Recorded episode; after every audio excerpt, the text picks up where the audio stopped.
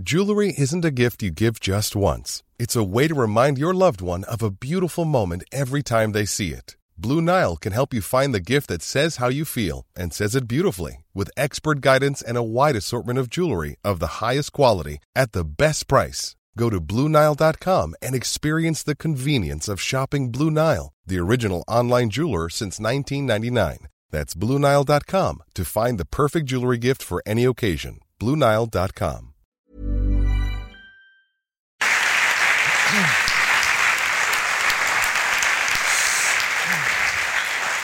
Notre dernier invité, j'ai découvert euh, son histoire par, euh, par un ami commun. En fait, il a posté une, histoire sur Facebook et euh, cet ami m'a dit Tu devrais aller lire cette histoire, ça devrait t'intéresser. Et effectivement, en la lisant, j'ai eu un déclic. Je me suis dit Il faut que cette personne vienne à la veillée pour raconter son histoire. Et il se trouve que c'est une, une histoire qui, qui donne lieu une première dans l'histoire de la veillée. C'est une histoire un peu particulière et vous allez comprendre pourquoi. Euh, merci d'applaudir très fort Luc.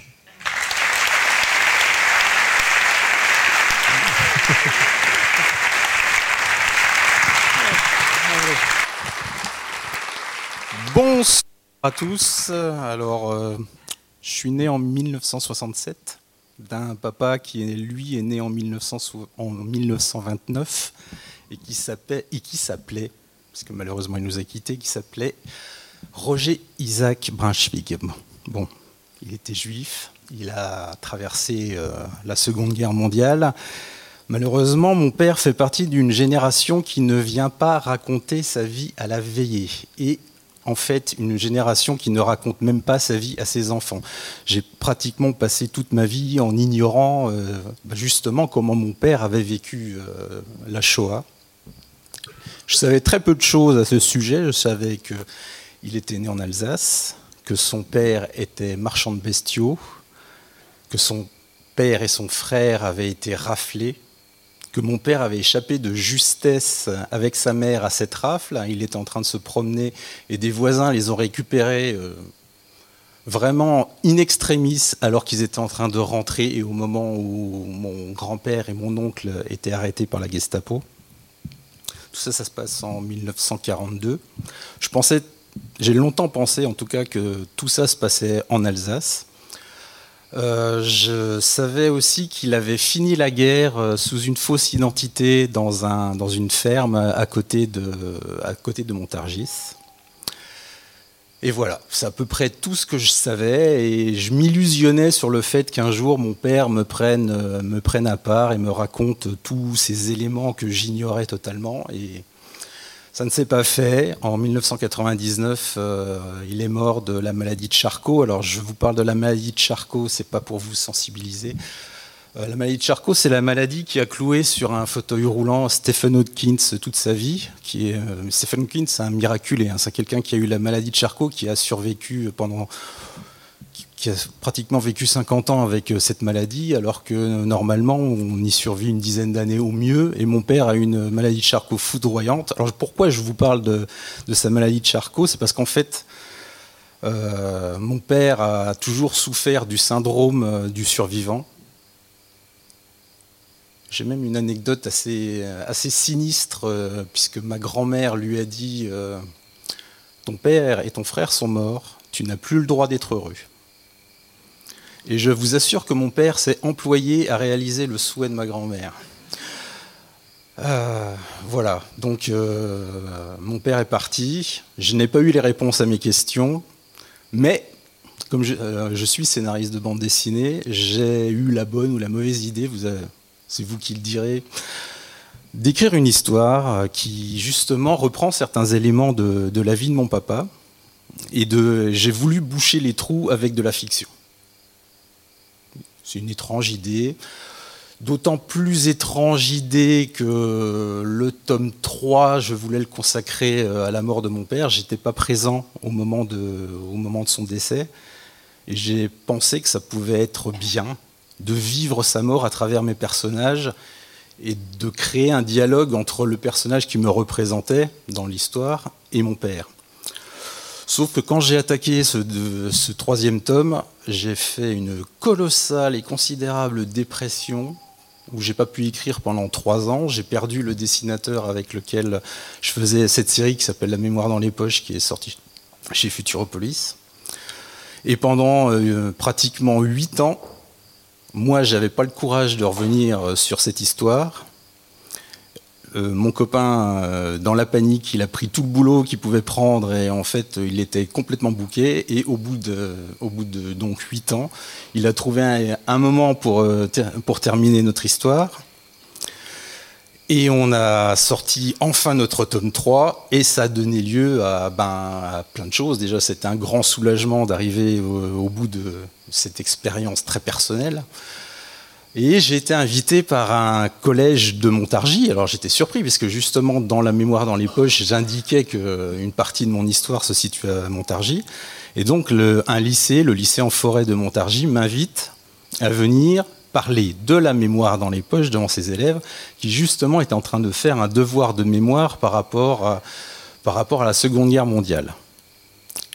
Et donc, mon histoire pourrait s'arrêter là, sauf que 15 jours après l'invitation du lycée en forêt, que je devais revoir euh, plusieurs mois après, hein. donc 15 jours après leur invitation, je reçois un mail. Je laisse, je laisse la personne qui m'a envoyé le mail vous raconter ce qui, euh, pourquoi elle m'a envoyé ce mail. Elle s'appelle Audrey. Et c'est c'est pour ça que c'est une première, parce que c'est la première fois qu'on a une histoire de la veillée qui est racontée par deux personnes qui ont vécu chacune une facette de cette histoire. Donc moi, je m'appelle Audrey. Euh, j'ai grandi avec les histoires de, de famille. Euh, j'ai un grand-père qui était résistant et déporté pendant la guerre. Euh, donc du coup, toutes les valeurs familiales, on avait plusieurs morceaux et qui m'ont toujours intriguée. Et moi, mon histoire, elle commence en 2013, où par hasard, je tape son nom sur Internet. Et là, je découvre en fait euh, la lettre, un courrier euh, du fils d'un agent secret britannique qui voudrait écrire un livre sur son père et, et retracer un petit peu son histoire. Et il met euh, Mon père s'est fait arrêter par la Gestapo euh, à telle date. Il a monté un réseau du côté de Montargis et quatre braves hommes, et il cite mon grand-père, se sont fait arrêter trois jours plus tard. Et c'est l'histoire de ces quatre braves hommes que j'aimerais connaître. Et là, je tombe dessus, je vois le nom de mon grand-père qui est décédé en 89, donc je l'ai connu. J'avais 9 ans. Euh, je suis un petit peu perturbée à découvrir tout ça. Ma grand-mère est toujours vivante. Euh, en 2013, elle a 93 ans. Je mets du temps un, petit peu à connecter. Euh, Je suis en relation avec ce fils d'agent secret britannique. Enfin, je commence à rentrer dans une histoire un petit peu farfelue. Et je décide d'aller interroger ma grand-mère. Pour connaître un petit peu. Donc, je, savais que je faisais appel à sa mémoire à une période quand même compliquée, puisque mon grand-père, donc quand il s'est fait arrêter, elle était euh, enceinte et elle avait déjà une petite fille. Euh, et je décide donc de, d'y aller, de l'interroger. Je demande à tous mes membres de la famille si j'ai le droit, si je peux. Euh, tout le monde me dit OK. Et je me souviendrai toujours, je vais chez ma grand-mère et elle est assise à table dans la cuisine et elle m'attend et elle me dit Ah, enfin, l'histoire intéresse quelqu'un dans la famille.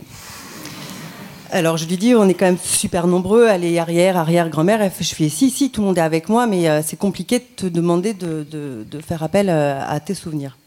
Elle me parle donc de plein de choses, surtout les aventures de mon grand-père. Ça, ça pourrait être un autre sujet.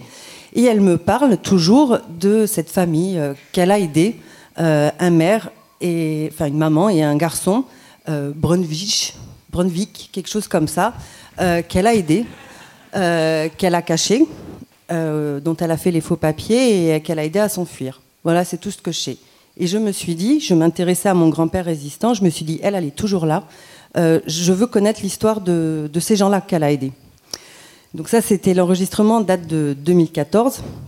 J'ai fait des recherches, je suis allée au mémorial de la Shoah, j'ai enfin trouvé le bon orthographe de Brunswick. J'ai le lien de toute la famille. Euh, je sais qu'au mémorial de la Shoah, quand j'ai les actes de décès, la maman a récupéré l'acte de décès, donc fin de la guerre, elle était vivante. Euh, je trouve plein d'informations. Je trouve également euh, une plaque où il parle de Raymond Brendvich. Donc j'ai vraiment euh, tout le monde. J'ai le père, le nom du père, la mère, l'histoire. Enfin, ma grand-mère me raconte ce qui s'est passé, etc. Mais je veux la suite. Je tape euh, Brunvich, euh, je sais pas, sur, euh, sur Facebook. Et là, il y a toute une série. Et en 2018, Oui, alors je précise que dans le fait que mon père ne nous parlait pas beaucoup, on était convaincus avec mon frère d'être les derniers Brunswick de la Terre. Et en fait, en découvrant Facebook et en tapant notre nom, on a découvert que des Brunswick, il y en a un petit peu partout. Donc ça me prend un temps fou. Et un jour, euh, je retape ce nom et je tombe sur un site de généalogie où là, je vois euh, Roger Brunvik, marié à Yolande Faki, Faki. avec qui ont deux fils mais sans avoir les noms. Je me suis dit ok, donc je vais taper euh, Faki sur Facebook. Si j'en ai moins, je vais essayer d'aller dans les amis. Si les amis, il y a des Brunvik, ça va être c'est au moins la famille. Enfin, je vais trouver. Et effectivement, je tape Faki sur euh, Facebook, j'en ai six. Alors qu'il y avait à peu près 2000, 3000 euh, autres.